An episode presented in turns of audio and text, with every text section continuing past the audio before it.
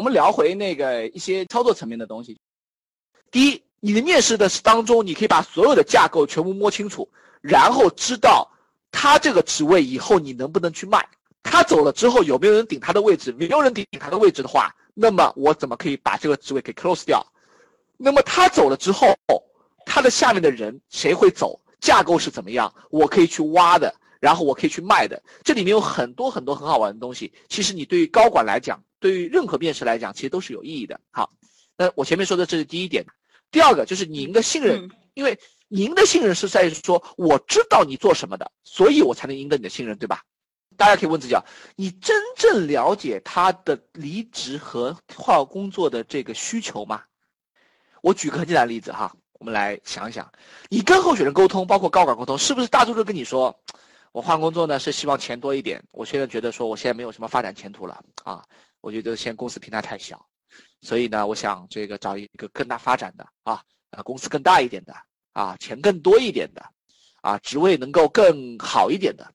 我跟大家说，基本上这些人如果不经思考回答我的问题，我全都不信。就是如果问你，我说艾玛，你为什么今天来换工作？他说啊，我为了钱呐，我我是希望好。我认为这都是冰山上的。如果你毫不思考回答我这些问题，全部是冰山上的，所以我不会去真正的去太往心里去。我可能会追问这些问题。OK，那追问不在今天的反，今天不是一个技能课啊，就说，呃，你这种打分制。啊，呃，这个这个这个错位就是评分的错位法，啊，包括是深究，就说钱对你意味着什么？比如说我我们经常就是我举例子，就是说有人说我要钱，那我说好，钱对你意味着什么？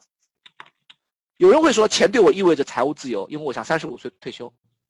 有的人说钱对我意味着我能还房贷，买更大的房子。有的人说钱对我意味着我能够送我的女儿去上最好的私立学校。所以你会发现，其实同样的理由，但它背后真实的动机是完全不一样的。就是你会发现，同样这些人告诉你的理由，但是如果你愿意真的去聆听，真的去好奇，呃，其实所有的这一点其实都关乎于好奇。如果你对他的工作真的有好奇，你就会追问：哎，你跟谁聊的？如果你对他的人生、对他的职业真的有好奇，你就会说：“张总啊，你做的也挺好的，为什么你会说钱？你现在也挣的不少啊，那钱对你到底意味着什么呢？多三十万对你意味着什么呢？你真的很渴望这三十万吗？哦，你觉得你现在工作很累，那你跳槽岂不会更累呢？你怎么去理解？哦，你说有钱就不怕累了，但你现在的工作，那就没有太多的晋升的空间了吗？为什么呢？”你真的对这个人的跳槽动机跟他真实的想法有没有足够的好奇跟那种洞察心？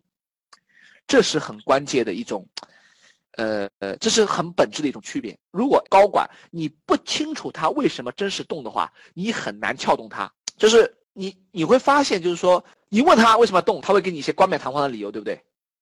哎，我们发现一个问题是，每个候选人他妈哪怕高管。他的跳槽的理由永远是冠冕堂皇的，对不对？就像没有一个候选人跟你说，Victor，其实我跟你说吧，我不是一个特别好的候选人，反正我觉得我就是七八十分，反正你把我卖掉就好了。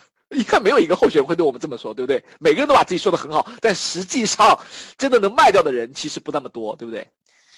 所以，所以就是我我以前有些例子，就是说你问到后面，你会真的知道说。原来他站错队了，他其实跟那个死党，就是他的老板，其实是他现在被排挤了，他他硬忍着不说，但是他明面上是明升暗降，但是你看上去是很好，但他心里有口说不出。你不断的去问他之后，他才跟你讲说，其实我得罪了某某某，我现在站错队了，所以我一定要走。或者他说，哦，有的是说啊。甚至你可以了解到一些非常细微、敏敏锐的细节，为什么他要做这个决定？有的人会跟你说路很远的，对不对？